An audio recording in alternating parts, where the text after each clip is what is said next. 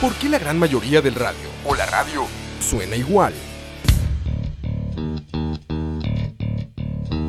Mensajes publicitarios y comerciales disfrazados de inocentes recomendaciones. Invaden todo lo que vemos y escuchamos. Además de, por supuesto, compromisos con patrocinadores o intereses de terceros que censuran e impiden que cualquier información o mensaje pueda llegar intacto, puro y sin filtros. Al escucha. Muy pronto, una nueva alternativa a la radio. Solo escucha.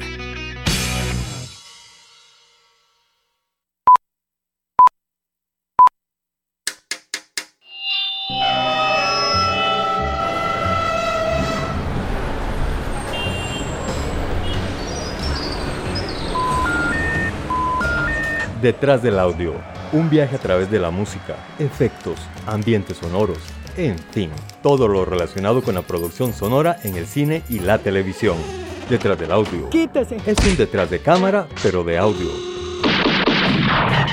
Soundtracks, bandas sonoras, compositores, folies, información inútil pero interesante sobre la producción audiovisual haciendo énfasis en el sonido. Detrás del audio, empezamos. Escucha. Buenas noches, ¿qué tal amigos? Estamos de vuelta acá en Detrás del Audio y nos acompañan como siempre. Hola, ¿cómo están? Buenas noches. Eh, como siempre, Kimberly Palacios aquí, saludándolos detrás del audio. Un saludo a todos. Y Osman Blanco, como me decía en otro programa, el matemático de la radio. el matemático de la... Ah, en el programa que tenías de humor, ¿verdad? Era. Ese mismo. Es que resulta y sucede que estoy acompañado de dos matemáticos. Es que ustedes no tienen idea. Kimberly es ingeniera, ¿qué era? Agronómica e industrial. Imagínate, dos ingenierías. Y Osman es un profesor de física y matemática. Esa misma. De secundaria. Entonces, estamos rodeados de números. Solamente soy yo el único de fanático. Bueno, que ustedes también son bastante lectores, así Sí, que claro. ustedes abarcan las áreas. Bueno, muchachos, ¿qué tenemos para hoy? ¿Quién quiere presentar la película? Tan, tan, tan. Ok, bueno, entonces empiezo yo. la, la película que vamos a hablar o comentar hoy es eh, 21, Jack Black. Eh, ella está basada en un libro de Ben Mesrich, creo que es el apellido correcto. El libro se llama Bring It Down the House y se trata de eh, una historia de unos chicos universitarios, eh, creo que era de Massachusetts, eh, Instituto Tecnológico de Massachusetts, y eh, ellos crearon un grupo de, de juegos de blackjack para contar cartas para pagar su, su colegiatura o universidad. Eso, eso es bastante interesante. Eh, una de las cosas que yo noté cuando vi la película y lo primero que me intrigó de cuando vi la película fue si la técnica que describen en la película para contar cartas era real. Y sí es real. Sí, sí, sí. Lo que pasa es que cuando estuve investigando y estuve intentando yo hacerlo, yo eh, duplicarlo o hacerlo yo mismo, me di cuenta que es difícil, es muy difícil. Porque eh, hay que tomar en cuenta las distracciones, el tema de que tienes que hablar con otra gente para que no se den cuenta que estás contando. eh, y llegar y tienes que empezar la cuenta cuando ya hay partidas que se jugaron antes que llegaras. Y es, es De hecho, creo que por eso la película eh, empieza con, con la parte de- del problema de Morty Hall, creo que se llama. ¿Saben de qué se trata? ajá, El, el asunto es eh, que, bueno, había un programa que lo dirigía este señor, Morty, y eh, por eso le pusieron el nombre al problema, y era eso, era la, la ecuación de variables o tomar en cuenta las variables, todas las Las posibles variables variables. Cambio de Las variables que varían. Ajá, el cambio de variables. cambio de Ajá. variable. Exactamente. Entonces, de, de eso como que, por eso creo que inicia así también, ¿verdad? La película un poco para que, para que tomemos en cuenta todas esas cuentas y variables que tiene la vida y, bueno, a cómo se desarrolla también la película, Que, que de hecho la película empieza cuando están en clase, ¿verdad? Y están hablando de- del problema de las variables. Entonces el personaje principal, eh, Ben creo que se llama, él levanta la mano y, y- y da la respuesta. Entonces es donde el profesor dice, ah, este carajo Sabe. sabe, Conoce, conoce, conoce. cono- con- conoces a 11 de medianoche, ¿verdad? Sí, ya le había revisado un- alguna práctica, alguna prueba, algo y tenía una muy buena nota. Pero eran, eran pruebas de, de Corta, evaluación a sí. todos los, los- todos los estudiantes, eran, porque era un curso de, de, de- ¿qué era? De, Era de ecuaciones no lineales. Era- sí, sí. creo de ecuaciones no, no- no lineales y entonces ahí, él era sobresaliente dentro de la norma. Y tras de eso entran al tema de las variables y el chico de manera intuitiva las toma en cuenta. El, el profesor dice, este me sirve para el equipo que estoy formando. Eso es lo que, lo que pasa cuando uno es profesor y de repente ha evaluado un montón de tareas Ajá. y uno dice, bueno, hay, hay estudiantes que, que- que tuvieron muy buenas notas, pero uno todavía no conoce el nombre con la cara. Entonces de repente en la interacción donde se dio cuenta que el muchacho sabía lo que estaba haciendo y sabía lo que hablaba, le preguntó el nombre y cuando fue a revisar la, la evaluación se dio cuenta, ah, sí, sí. Ahora sí tiene una esto cara". No fue, esto no fue cuestión de suerte. Exactamente. el muchacho sí es lo que Bueno, presenta. y resulta que la película está basada en hechos reales. Re- Realmente era un, un equipo de estudiantes que se llegaron a conocer como los MIT, eh, no sé qué, eh, MIT Team, creo Ajá. que era el, el nombre, Ajá, el sobrenombre de ellos. Y de- realmente eran genios en la matemática que estudiaban en el Instituto Tecnológico de Massachusetts, donde no entra cualquier carajo. O sea, eh, yo, yo podría hacer la prueba 20 años seguidos que, que en la vida voy a poder ingresar ahí, solamente entran a genios matemáticos, estaban ellos ahí y de, de repente se ven en la necesidad de obtener dinero y, y comienzan a, a, a idear una, una estrategia para conseguir dinero en los casinos, tomando en cuenta que ellos son buenos contando eh, cartas, pero no tanto contando cartas, inicialmente eran simplemente grandes matemáticos con buena memoria y que se supieron organizar. Porque ahora que Osman estaba mencionando el hecho de que eh, hay que evitar distracciones, hay que llevar un, un conteo previo, ellos trabajaban de tal forma que el, el- el- el astro, el principal, el, que jugaba más, él no llegaba de una vez a las mesas. Quien, siempre había como unos pequeños scouts, digamos, que estaban como peones, que estaban ahí chequeando a ver en, en diferentes mesas con unas apuestas bajas, de, de- de- de bajo costo, para no levantar sospechas, pero ellos iban llevando un conteo. Era todo un juego de estrategia. en. Exactamente. Y, y de claves por medio de palabras, por medio de símbolos, porque una de las claves era que se cuando se tocaban las manos por detrás, un- cuando una sola persona de- de- del grupo pasaba sus manos atrás del respaldar y se tocaba, significaba que esa mesa era a donde tenía Estaba que ir a jugar. caliente. Estaba caliente. Era la mesa caliente y hacia ahí se dirigía y entonces era cuando comenzaban a generar montones de dinero. Eh, de fondo, estábamos escuchando la canción precisamente con la que inicia eh, esta película, que es una banda que se llama eh, MG, MGMT. MGMT. Oh, man, ¿verdad? sí, Lo vamos a escuchar, vamos a escuchar un poco de esta canción y luego vamos a comentar un poco sobre esta banda porque tiene hay hechos curiosos, no sé si intencionales o por accidente de parte del director con la música de, de- de esta película. Primero digamos un poco de MGMT con Time to Pretend. Ay.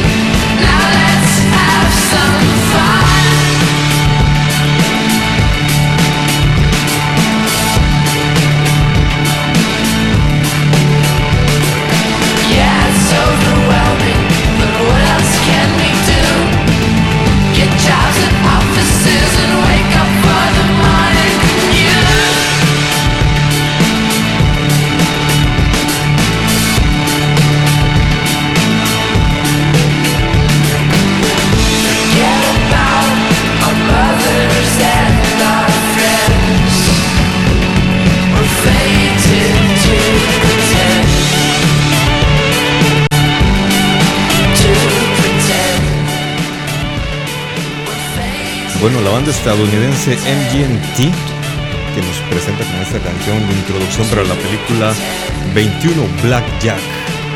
Eh, bueno, yo estoy investigando un poco sobre esta banda. Resulta ser que en realidad a mí me llamaba la atención que se llamaran MGMT.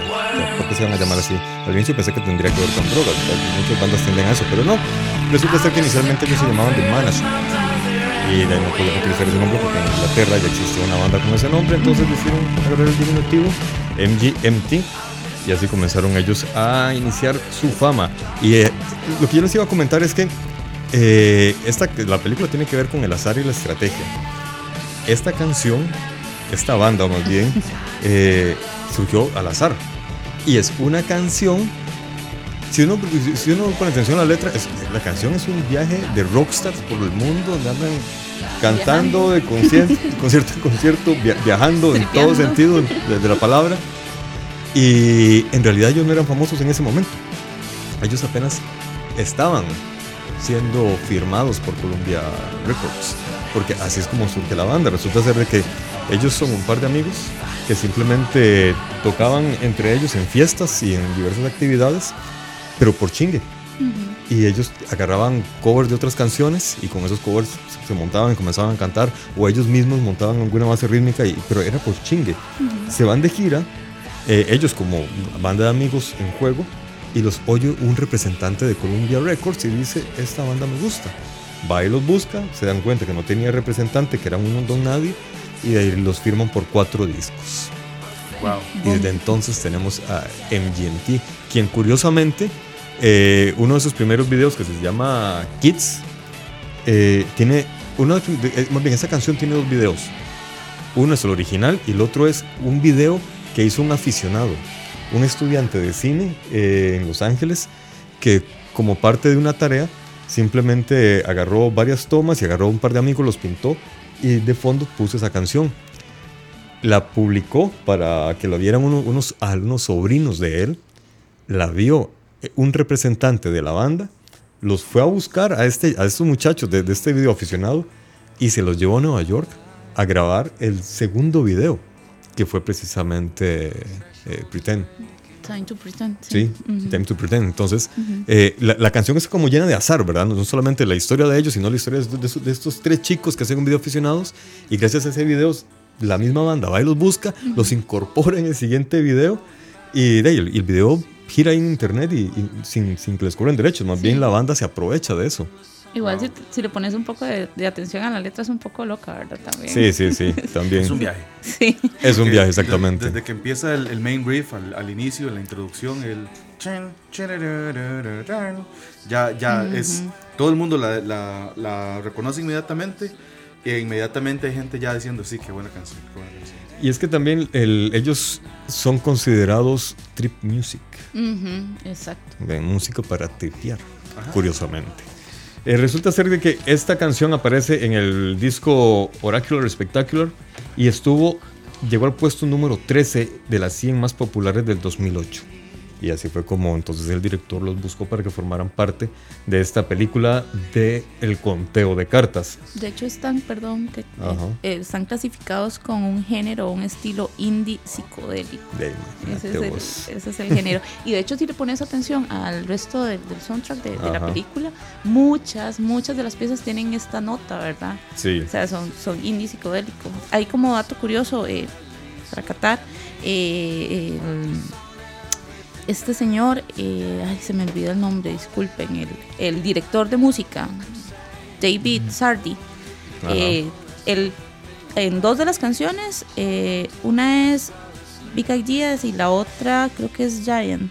En una la produce y la otra la escribe y la produce. Ahorita no recuerdo cuál, pero él, él tiene mucho. De hecho, estuve buscando sobre la historia de él y, y él tiene bastante bagaje. En, en- Tiene un historial interminable de películas y de música que ha, que ha metido en, en- en fábulas también, en comerciales. En realidad tiene un, él, él ti- tiene un apodo que me gustó.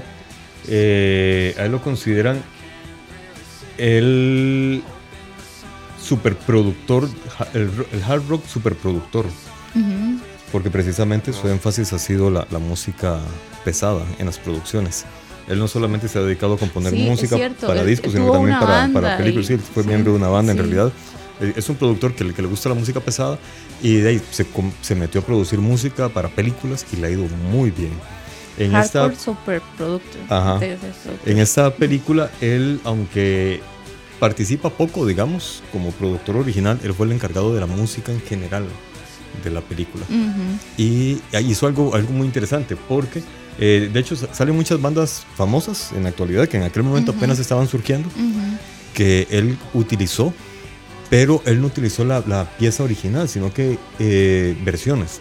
Él imagino yo que fue, él compró los derechos de las canciones o los adquirió, pero lo que consiguió fueron como las pistas. Sí. Entonces, algunos instrumentos los eliminaba o los ponía en otra parte, siempre conservando la, la- la- la base de la canción original. La canción de Rolling Stone también tiene, un arreglo. La, Sí, la inicial sí, tiene, sí, tiene sí, un sí. arreglo, no es Eso la es lo que te iba a original. decir. Ujú. Que me llamó mucho la atención que The Rolling Stones hayan escogido una canción balada. Es una, es, es una película que tiene piezas bastante movidas, bastante tripeadas, bastante, bastante alegres o bastante movidas. Y de los Rolling Stones escogen una pieza bastante balada y relajada. Sí, sí, sí, sí. Lo que pasa es que eh, volvemos a algo que yo les quería mencionar al inicio, y es que la música de esta película Ujú. tiene que ver mucho, para mí, ¿verdad? Uno, con el azar, y segundo, con, con esos sub y bajas de la vida, de esos vaivenes. El Y es- viaje. y- sí, Sí. el viaje de, de fracasos y frustraciones, porque en realidad esta película narra mucho eso, ¿verdad? Gente que le va muy bien, de, o sea, en, en realidad es un, la historia es que es un estudiante que aspira a entrar a Harvard, no tiene el dinero para entrar a Harvard. Eh, él tiene un trabajo ahí en X. X, donde no gana bien, la mamá tiene un ahorro, pero aún así no, no es suficiente para entrar a Harvard. Le ofrecen la oportunidad de hacer mucho dinero. Él está medio rejego, La vida luego lo se lleva. anima, sí, luego se anima, gana mucho dinero, luego lo pierde, luego vuelve a ganar, lo vuelve a perder. O sea, es, es, es ir y venir de, de la fortuna y la y los, y los, y los- más bien las cosas negativas que le pueden pasar a una persona. Yo- Perdón, y esta canción de de Rolling Stones me parece que refleja mucho eso. Ve, Porque por una parte, eh, so- solo el nombre de no, no me puedo satisfacer, pero al mismo tiempo la letra de la canción no es tan positiva. Es como a veces me va bien, a veces no, me va positivo por aquí, me va negativo por otra parte. Pero es parte de la vida. Igual esa la era la idea. Con la experiencia de vida que llegó a, bueno, al final de la película a contarla. O sea, ah, creo que hay una frase, no me acuerdo ahora, pero era como, como impresioname. O sea, que, que tienes que contarme Sí, para, sí, sí. para Ajá, que sí. me impresione. Comentario a favor de Media Calle, cervezas artesanales. Sí. Impresioname, sí. Y, y eso, la parte de donde se nota que la película no, es, no tiene una, una línea cronológica secuencial, donde al final se nota donde, donde él está contando al, al- al director en la entrevista, Todo su diciéndole, aventura. ¿y entonces qué? ¿Lo impresioné? Eso, eso fue bastante. Al final de la película fue lo que me sacó una sonrisa y el wow, qué bien, Mm. qué, qué tuanis. Cierto. Bueno, de fondo, de hecho, estamos escuchando You Can Always Get What You Want. Más adelante le vamos a escuchar eh, solamente la, la- la- pieza sin nuestras voces, porque podemos escuchar precisamente estos arreglos que le hizo el señor David a esta canción. Y hablando de David, Ajá, David Bowie ajá. escribió, compuso una de las canciones del de, el soundtrack de esta película, Ah, ¿cuál? Hold My Hand. Ah, mira, en serio. Ese no, no, no, no llegué tan largo. Es muy buena, de hecho. Sí, pero no la interpreta el Bowie. difunto David La Bowie. interpreta una banda o, o- no sé si es una banda porque tampoco fui tan a fondo, Ajá. pero la banda o el intérprete es Uncle con K. Ah, ajá. Sí, ya sí, sí, sí la La vi. se llama Hold My Hand. Pero sí fue, es- sí fue escrita o producida por, por, Por el David, gran David Bowie. Bowie. Eso me llamó mucho la atención. Eh, esa es otra cosa. Mucha de la música de esta película es del- de Europa. Muchas de las bandas son europeas, son muy pocas las bandas gringas que aparecen o americanas. Comenzando Gringas. porque el protagonista es británico y no gringo. Y- Sí, bueno, sí, y- sí. y, y- tuvo- y debió ser asiático. y debió haber sido- Bueno, y esa fue una gran discusión, tengo entendido, que de hecho le preguntaron al, al personaje principal que, que si no le ofendió o no le molestó que fueran eh, personas no asiático-descendientes. Y más bien, eh, una de las respuestas que yo encontré es que él dijo que no, que más bien le hubiera parecido estereotipante que todos fueran asiáticos. Aunque... De- bueno, perdón. como dato curioso, ¿verdad? Eh, igual, eh, tres de, de, de los eh, protagonistas de la historia real, ¿verdad? En la que se basa el libro, están en el rodaje de la película. Uno es el, el dealer del casino, el, el asiático, que, que en Ah. un momento le dice como la frase- Chicken, chine, chicken, Eh, chicken, no, chicken. winner, winner, Winner, chicken dinner. Ajá, chicken Ajá. dinner.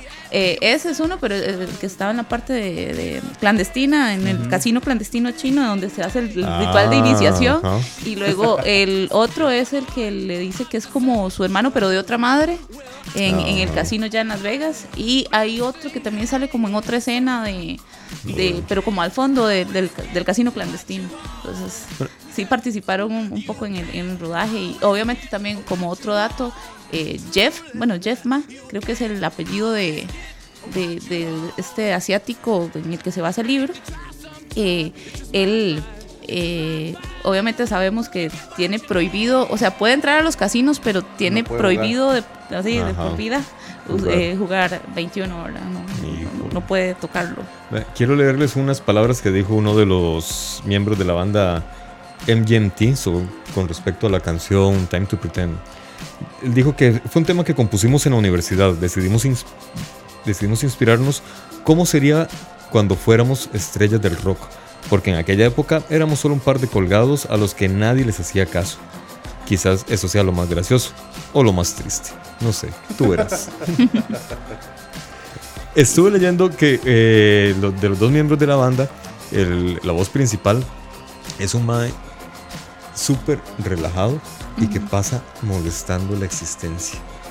El otro miembro dice que a veces lo- lo- que, que a veces le toca hacer el papel del papá. Así que es como un niño más bien. Entonces, y él fue el que dijo esta frase, que no sabe si es lo más gracioso o lo más triste. Ya tú verás.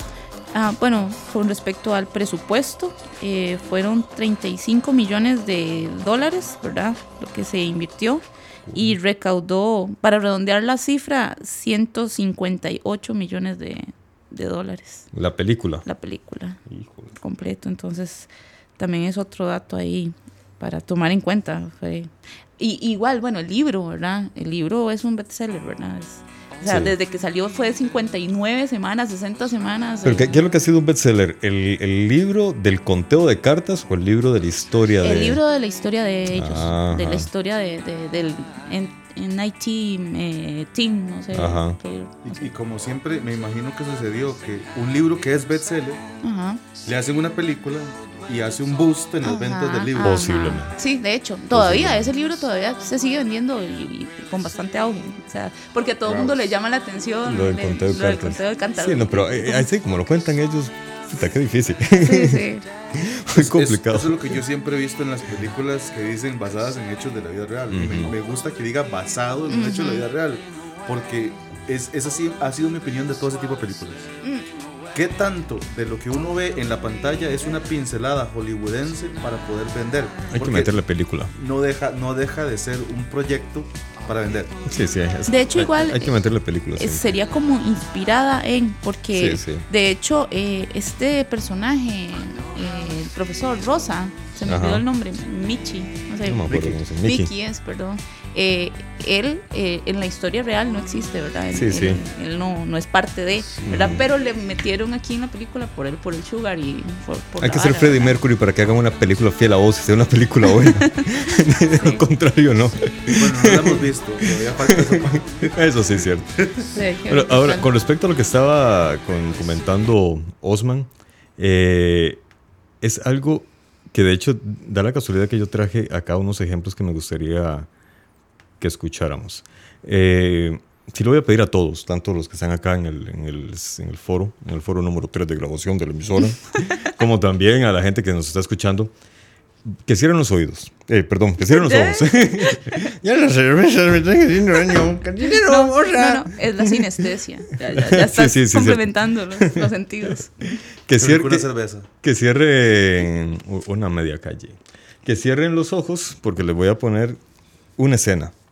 Solo que me que se los voy a poner tres veces, más bien cuatro veces. Es una misma escena con diferente música de fondo. ¿Qué es lo que yo quiero que hagan?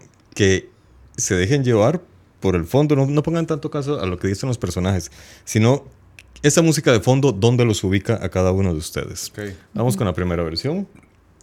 Chingate esa, güey.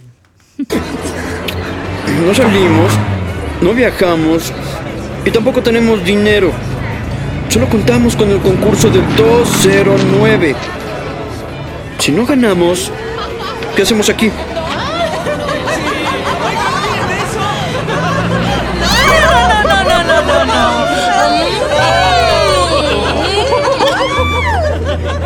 ¿Sí?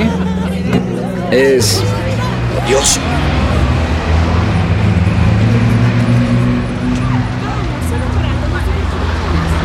Padre estaría muy orgulloso de ti. No salimos, no viajamos y tampoco tenemos dinero. Solo contamos con el concurso del 209. Si no ganamos, ¿qué hacemos aquí?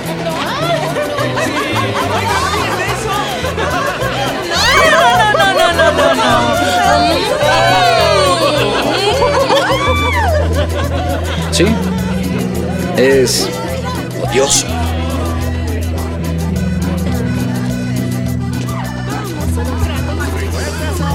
Tu padre estaría muy orgulloso de ti. No salimos, no viajamos y tampoco tenemos dinero. Solo contamos con el concurso del 209. Si no ganamos, ¿qué hacemos aquí?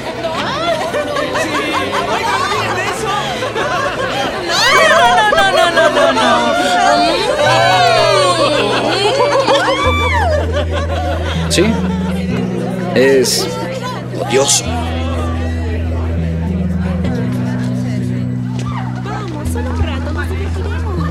Tu padre estaría muy orgulloso de ti. No salimos, no viajamos y tampoco tenemos dinero. Solo contamos con el concurso del 209. Si no ganamos, ¿qué hacemos aquí?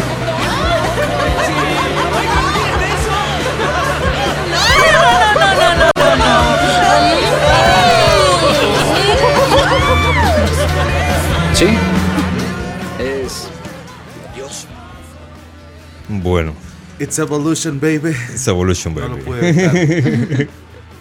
Has acabado- Bueno, Acabas de dar la definición de soundtrack o ¿cómo se dice en español? Setlist, no, no. no, en este caso lo que, lo que quería era que se dejaran llevar por el fondo y que se descubrieran cómo la música nos puede ubicar en diferentes contextos, ¿verdad? Cada uno de nosotros. Por eso, pero digamos, si, si buscas la definición de qué es un soundtrack, es eso, es eh, generar la música que te lleve a las emociones o acompañen las escenas con esas emociones. Exacto, es que para eso es la música precisamente. Yo creo que en este, en este caso fue más la ocasión. Ajá. Porque el primero yo me imaginaba en un bar, en, una, en medio de una ciudad y en un bar más pop. Ajá. En el segundo me sentía más en, en- en un bar en... Charanga. en- charanga. En co- como, como en el bar del pueblo. en el tercero se sentía más como un lugar un tanto, perdón, hipster. Y el último yo me sentía como en, en el típico bar que está en los alrededores de una universidad. De hecho, el tercero es el original de la película. No Ya, me sorprende. Ese es el original de la película. Los otros tres, sí yo les puse música de fondo diferente precisamente para ubicar ese tipo de contextos variados. Sí, la, la emoción cambia, ¿verdad? Completamente. O sea, Exacto. De, de eso se trata. De, de- de repente, el primero, el primero que era eh, música de, o ruido de ciudad, Sí. parecía como dice Osman, un pop, Un pop. con las puertas abiertas, entonces oías a la gente pasar. En el segundo, donde ya le metimos una cumbia sabrosona, ¿verdad? Y te imaginas en cualquier chinchorro alrededor de, de- de nuestras casas. El tercero, como les digo, que ya era el audio original. Y el último, que ya tenía música de, de- de fondo más rockera, que precisamente era Pearl Jam con Devolution Baby, con Devolution más bien. Bueno, yo quiero como comentar lo que dice Gustavo. Dice, el el primero en la calle con unas malas. El segundo en un lugar con un bar con música. El tercero en un lugar como un parque. Y el tercero en un concierto bien loco. Bueno, eh, no, no cualquier concierto, ¿verdad? Era Pearl Jam. Pero bueno, imagínense, aún así, somos cuatro cabezas ya opinando sobre este mismo hecho y cada uno se inventó en un músico en un lugar diferente. Claro. Yo nunca pensé en las malas. Está bueno. Este, la siguiente canción que vamos a escuchar ahora es de parte del gran genio musical electrónico Moby. Uh, Y esta canción se llama Sleeping Away. Vamos a escuchar la versión original.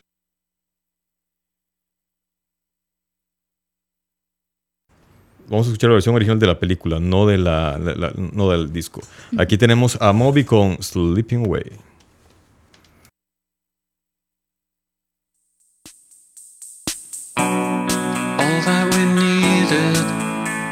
Was right. The threshold is breaking tonight. Open to everything happy and sad. Seeing the good when it's all going bad. Seeing the sun when I can't really see. Hoping the sun will at least look at me. Focus on everything better today. All that I needed, I never could say. Hold on to people, they're slipping away. Hold on to this while it's slipping away. All that we needed tonight are people who love us and lie.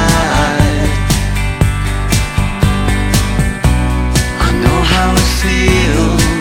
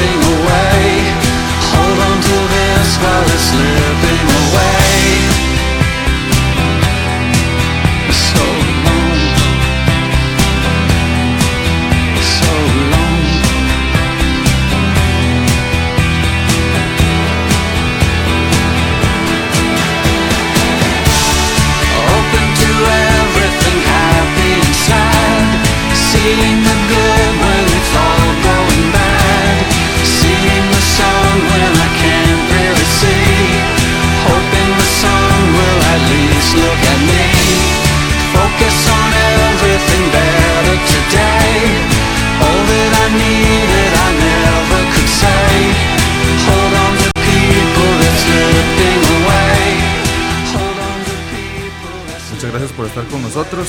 Espero hayan disfrutado de eh, Moby, una gran canción. Exactamente. Eh, Osman nos estaba haciendo unos comentarios ahora que estábamos viendo la canción sobre eh, el actor. Jim Sturgis. Ajá. El primero me llamó mucho la atención, no sabía que, que es británico.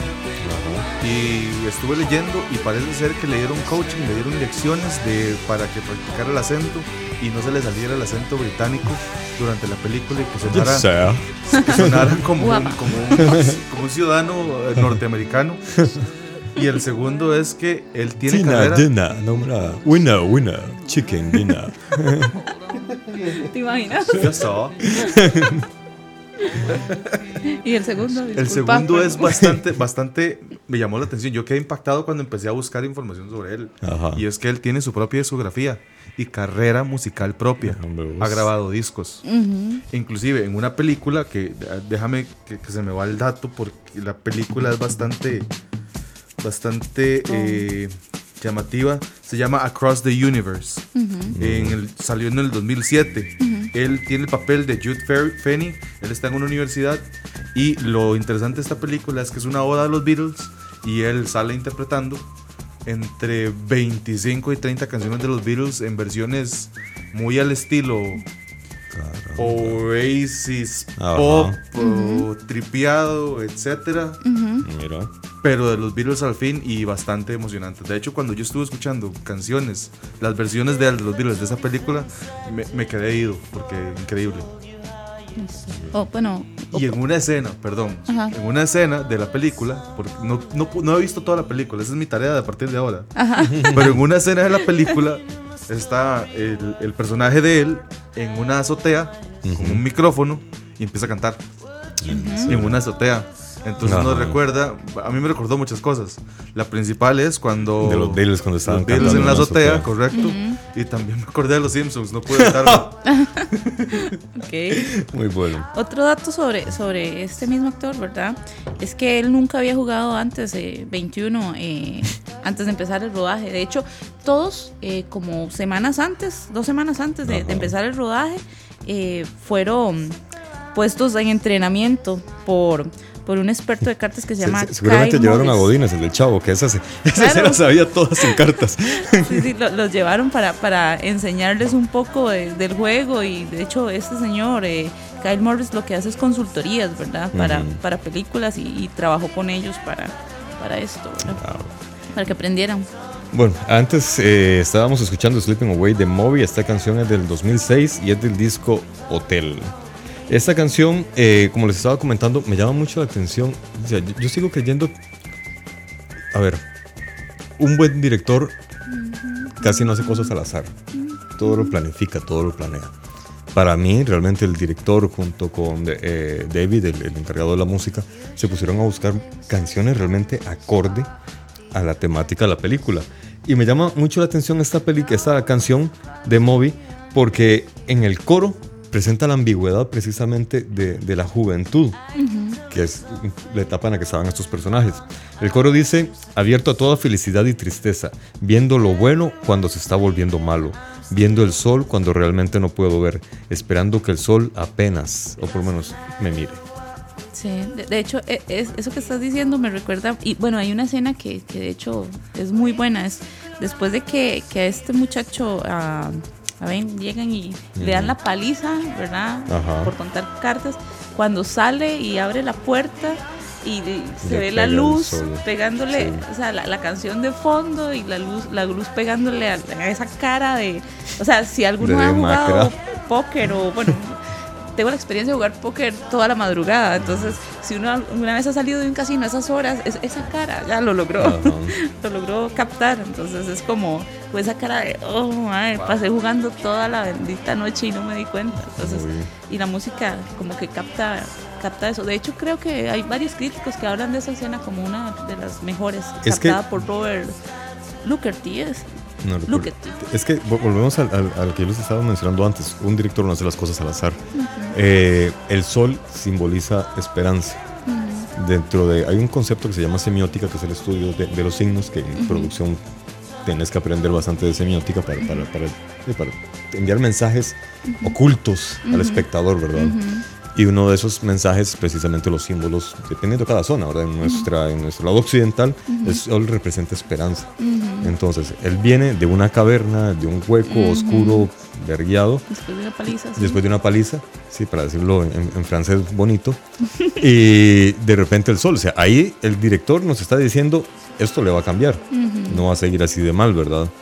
Y realmente el encuadre está bonito, el, el poder fotografiar a alguien a contraluz no es fácil, lograr ese equilibrio realmente se- hubo un trabajo bastante específico. Y hay una pieza que inicia en ese momento, en el momento que abre la puerta. ¿Cuál era? Es que no me acuerdo, hace rato estoy intentando hacer memoria, pero en el momento que él abre la puerta, empieza la... la- Si mal no recuerdo, en esa escena es donde se ve el rótulo enorme del- de Ah, la sí, guitarra, ajá. donde dice When this house is rocking, don't Ajá, bother knocking. Ajá. Es cierto, es cierto. es impresionante. Sí, sí, sí. sí, sí, es como que toda la escena es súper bien montada.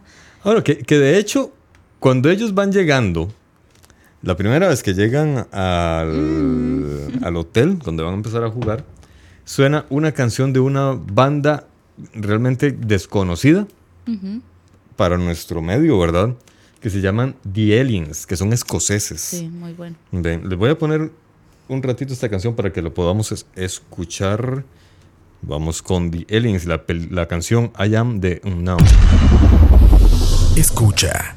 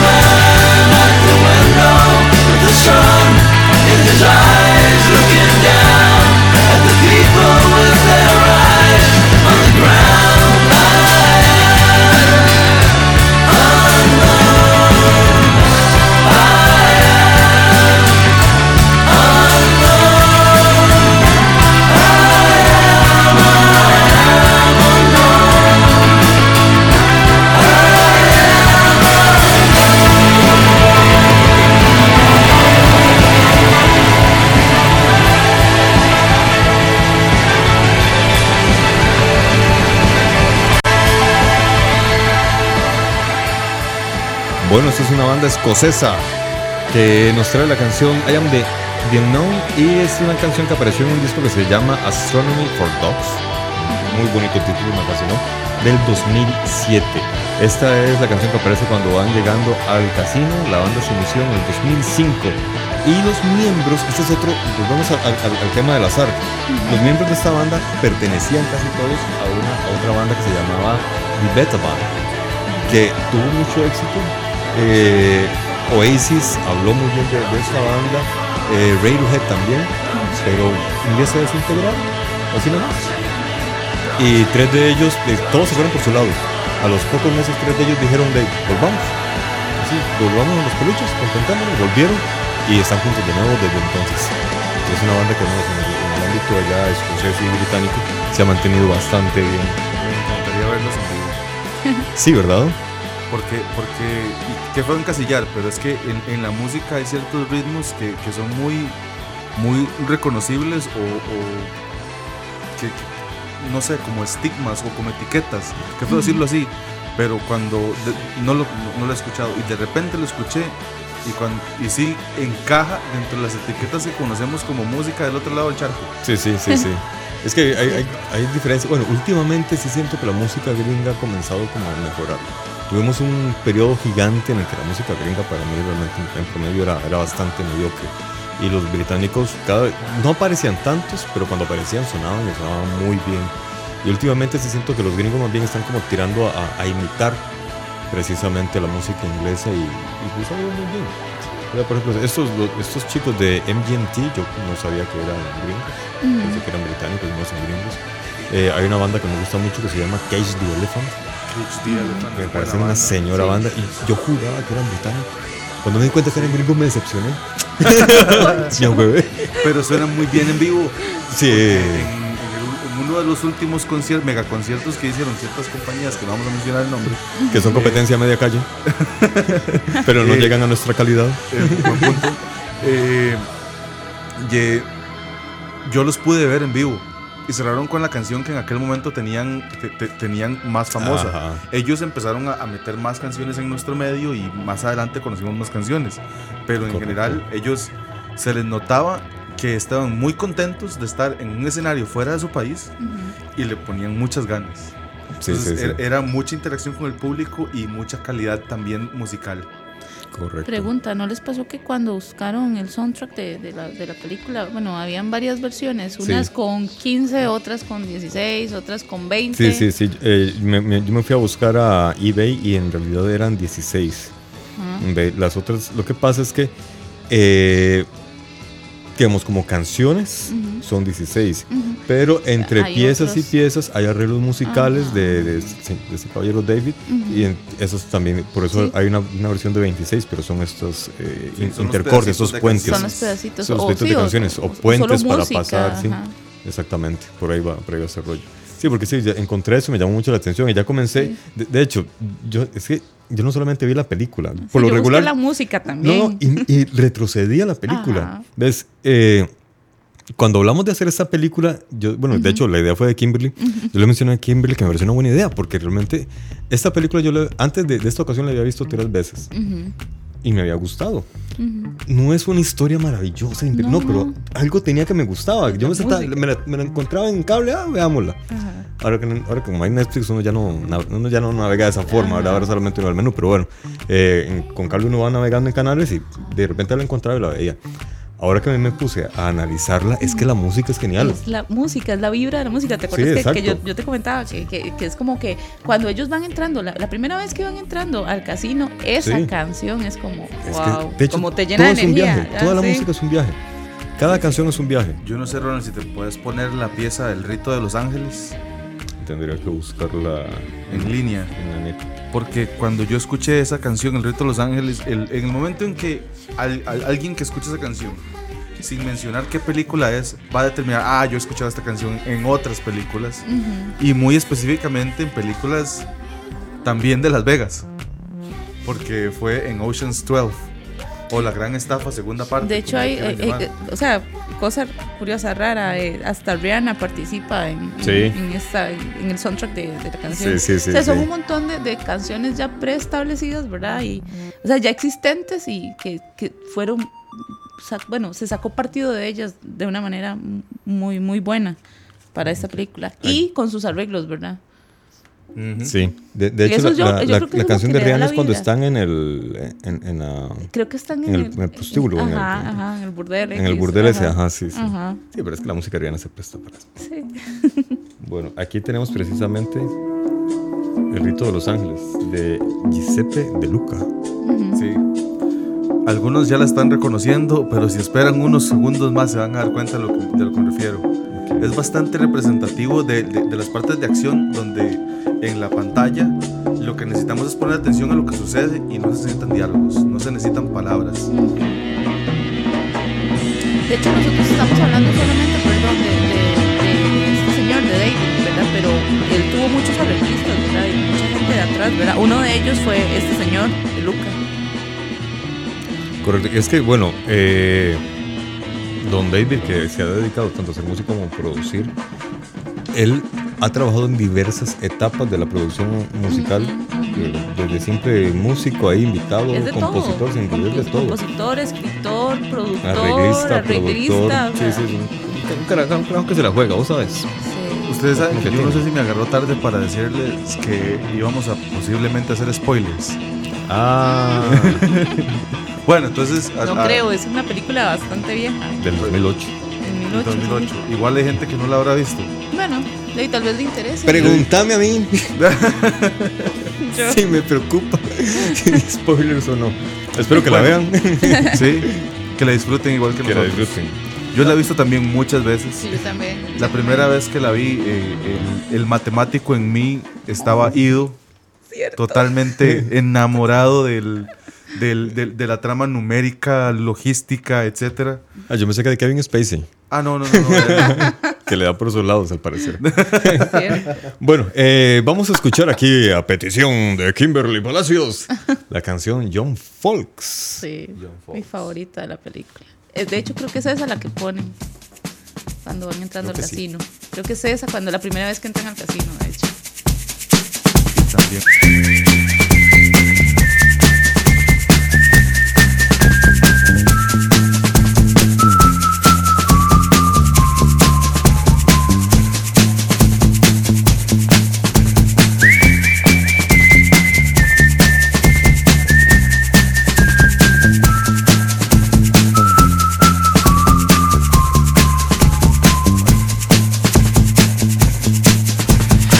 If I told you things I did before, told you how I used to be, would you go along with someone like me? If you knew my story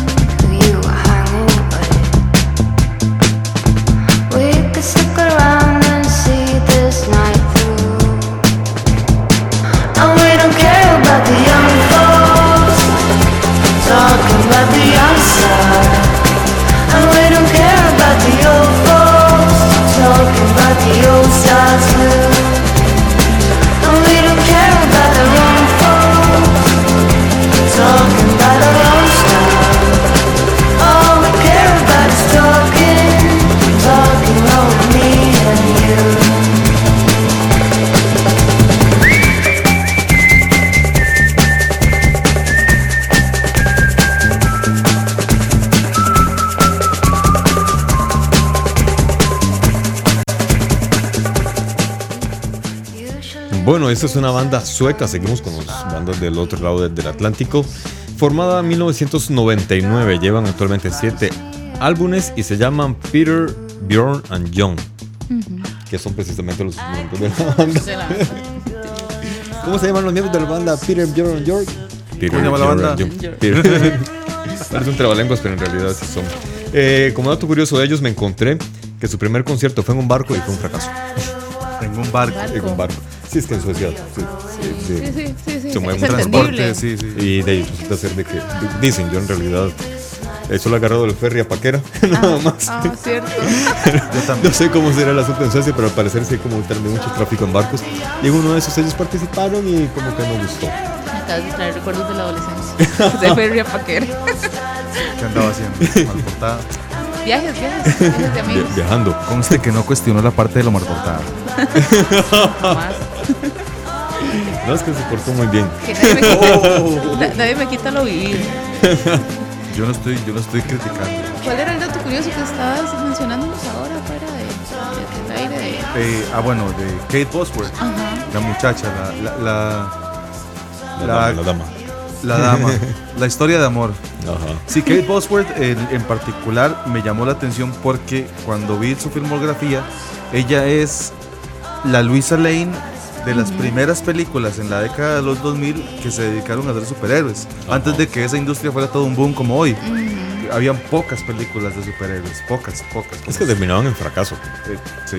Aparte es súper linda, ¿verdad? Muy, Sí, sí, muy guapa. Muy Muy guapa. guapa. Bueno, sí, ustedes Para mí linda. Sí, Y guapa. también quería decir que yo recuerdo más bien, linda. yo recuerdo más bien esta canción en el momento donde después de que ellos se encontraron en un bar, el, el protagonista y ella, y después terminan en, en un tren. Donde él intenta darle un beso y ella no se deja, Donde la cosa. donde la cosa, Ella pudo haber puesto la denuncia en el INAM, carajo. qué mal. Una escena muy buena fue cuando, cuando están en el, en el, en el- como dijo Gustavo, en el, en el lugar de las malvadas. Ah, sí. que eh, ella llega así como eh, vestida como con, con un enterizo, un pantalón y como con tirantes. Y, Y es ella la que lo acosa. Él pudo haber puesto la denuncia, carajo. También. Es correcto. No, desde el principio lo cosa, desde que va a la tienda por la corbata, eso ya era cosa. No, pero esa era seducción para traerlo a la, a la banda. Ese era el mensaje. Esa peli Uy, si hubiera ganado Fabricio, no, censura esa película. No lo hubiéramos podido disfrutar. No, no, Fabricio, país. aquella otra, ¿cómo se llamaba? Este, se. No me acuerdo. ¿Cuál? La señora esta que siempre, que siempre defiende a las mujeres. Ah, ya sé quién es, pero no voy a decir el No, no nombre. podemos. Pero es una gloria que ella esté acompañando. Ajá, Esa, ajá, ajá, esa. esa misma, sí. Bueno, volvamos con lo de la película, que para eso hemos venido acá, ¿verdad? No voy a para decir el hablar nombre, de, pero se llama Gloria. de música. Sí, sí. Bueno, eh, nos faltan dos canciones más que me gustaría que escucháramos. Eh, una es precisamente la que tenemos de fondo ahorita. Oiganla un poquito.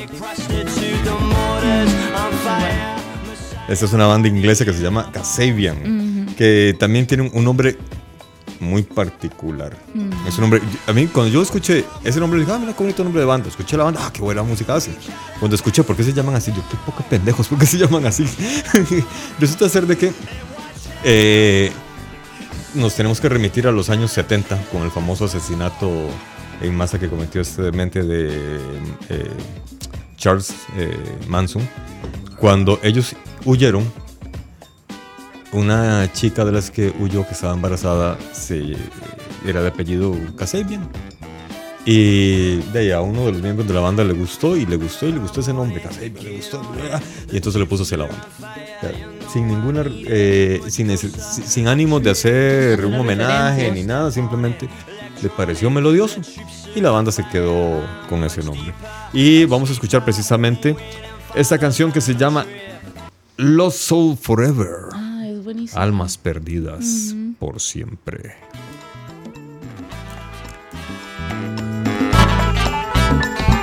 I'm on it, get on it. The troops are on fire, you know I need it. Much closer, I'm trading just a little more step on it. Electronic, the troops are on fire. I'm much deeper, a sleeper. I'm waiting for the final trip.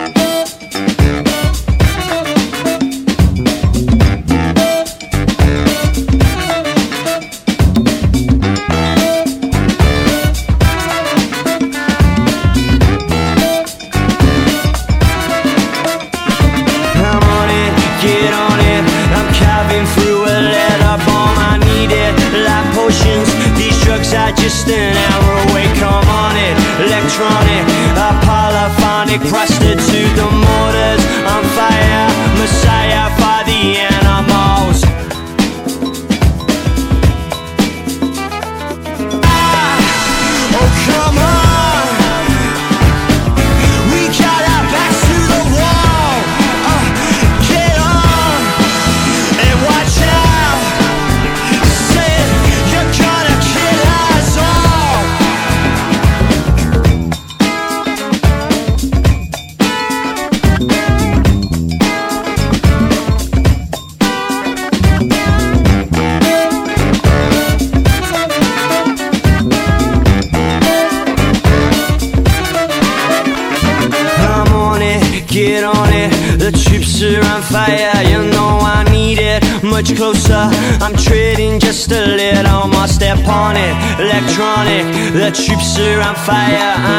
much deeper, a sleeper. I'm waiting for the final trip. Bueno, de fondo teníamos a Kasebian con el SF, que, como les decía, es una versión, no es la, no, no es la versión original.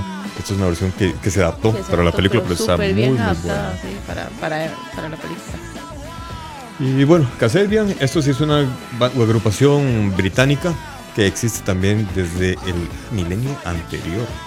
O sea, no son tan jóvenes. Y se han conservado desde entonces casi que originales, solamente han cambiado el bajista, la banda original se queda. Curiosamente, el compositor no es el cantante, de las pocas bandas donde el compositor no es el cantante, sino que más bien quien compone es el otro guitarrista que es un flaco de pelo alto, que es el que hace los coros, precisamente, no es el cantante principal. Pero muy buena, me fascina esta banda. Y bueno, nos falta una canción por analizar, que es precisamente la de los míticos ancestrales Rolling Stones, que son la banda de rock. son la banda de rock más vieja todavía vigente. Vigente, sí, es Más cierto. longeva. Más longeva en actividad. Y más vieja, porque sumando la edad de todos esos Ah, sí. cabrones, Ah, yo sí. creo que. o sea, Digamos, no importa A unos cuántos goles 500, haga ese mae del Arsenal, este, Mick Jagger y Keith Richards están tranquilos, relajados. Sí, sí, sí, sí. Eh, hay algo curioso que me encontré por ahí y que tiene que ver con esta canción. De You Can Always Get What You Want de los Rolling Stones. Yo, yo no me lo esperaba cuando lo leí. Resulta ser de que John Lennon, muchos años atrás, ¿verdad? Obviamente antes de morir, hizo un comentario sobre los Rolling Stones. ¿Verdad? Ojo, los Rolling Stones fueron una banda que al inicio los Beatles apoyaron al inicio. Los Rolling Stones no eran nadie, eran un grupo de chamacos ahí que estaban haciendo música en bares que sonaba bien. El productor de, de los Beatles le solicitó a Paul y John que hicieran una canción para esta banda de chamacos para ver si los hacían levantar. La hicieron, pegó, los Rolling Stones comenzaron a, a- a tener éxito entonces. El inicio eran apoyados por los Beatles. Pero eh, después comenzaron a distanciarse. Cada- obviamente cada uno siguió géneros un poco Sí, diferentes, ¿verdad? diferentes. Pero John Lennon una vez hizo un comentario. Dijo que los Rolling Stones son una banda que hace música uno o dos años después de que los Beatles experimentaran con ella. Entonces, sí, yo, yo digo que eso fue una patada en los tobillos, así, tijereta, tarjeta roja, dos años de cárcel. Y me puse a averiguar. Y no sé si será intencionalmente o realmente eh, cabronar a los Rolling Stones, pero vieran que John Lennon tenía razón. Ve, Por ejemplo, en esta canción empieza con un coro. De hecho, parece gospel esa vaina, Ajá, ¿verdad? sí. Eh, los Beatles ya habían hecho, el año anterior a que sacaran esta canción los Beatles, eh, lo- lo- los Rolling Stones, los Beatles habían sacado Hey Jude, Ah, sí. donde también jugaban buena. con coros. Una de mis canciones favoritas. Y precisamente, que sí, precisamente hay una charla en la que un productor, cuando el- uno de los productores de, de los Rolling Stones dice que estaban reunidos y estaban escuchando el- dis- diferente música y entre esas escucharon a los Beatles. Y que Mick Jagger dijo, "Mm, interesante, en algún momento deberíamos usar coros también. Mm. Y al año después viene, you, ¿Será? you ¿Será? can always get what you want. Eso sí, no le quita que la pieza es un piezón. A mí no me parece tanto balada, sinceramente. Porque tiene un Tienen ritmo, el ritmo de ellos, o sea, ellos tienen eso en su más este esencia. añadido Ajá, de gospel, que es ajá, los ajá. negros con todo el sabor que le ponen, ¿verdad? Ve, Y resulta ser que para esta película también hicieron una adaptación, que es precisamente la que tenemos de fondo. ¿La ponemos completa? ¿La quieren oír completa? ¿O simplemente le damos volumen? Falta media canción. Sí. Entonces le ponemos volumen para que nuestros radioescuchas la disfruten mientras vamos apagando equipo. Listo. Bueno, Entonces no. despidámonos antes. Exactamente, ahora nos despedimos. Acá, eh, Ronald Alexander se despide de ustedes para que no se confundan que alguien me dice Ronald y otro Alexander. Tengo problemas de bipolaridad, soy dos personalidades encerradas en, en un demente. Por otro lado tenemos a... Bueno chicos, eh, un placer otra vez estar con ustedes y, y esperemos escucharnos eh, la próxima semana. Eh, se despide King. Dos cosas. Un saludo para Sherilyn, la mujer más hermosa del mundo. Oh, La segunda, eh, vamos a, va- nosotros tenemos ideas para futuros episodios, pero si alguno quiere comentar qué podríamos sí, es tocar, cierto. su opinión va a ser valorada. Y eh, muchas gracias, Osman Blanco, el matemático de la radio. Y recuerden, you can always get what you want.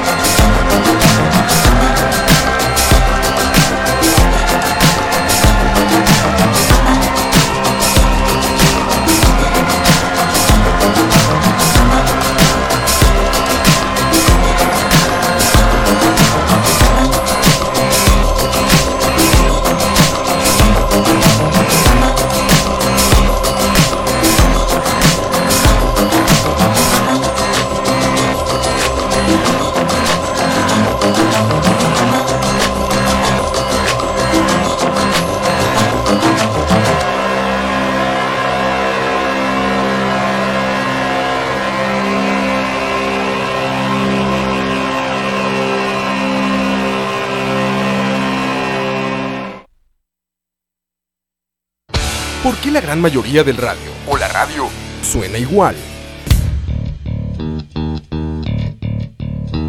Mensajes publicitarios y comerciales disfrazados de inocentes recomendaciones.